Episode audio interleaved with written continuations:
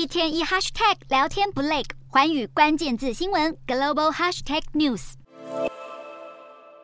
这架外形看似轻盈却又强韧，正以追风逐电的速度穿越跑道的战机，这就是大名鼎鼎的 F 十六战斗机。近年来，我国空军不但拥有数量众多的 F 十六战机，美国国务院一日甚至批准向我国出售大批 F 十六战机的弹药。总价更是高达了新台币约一百八十九亿元，而美国此举则是基于《台湾关系法》与六项保证，对台湾提供防卫武器，以有效面对日益加剧的中国威胁。此外，美国众议院也成立了美中战略竞争特别委员会，在二十八日起正式运作，并随即举行了首场听证会。在这场听证会上，委员会中民主党的高阶成员克利什纳穆西也表示，美方过去多年来对中国威胁有所低估，因此现在更需尽快寻得有效政策，才能与中方抗衡。而这场听证会的主席盖拉格也在会后受访时提到，中国在台海的威胁更胜于苏联，因此美方更需致力于武装台湾，并以经济战略牵制中国，以阻止中国犯台。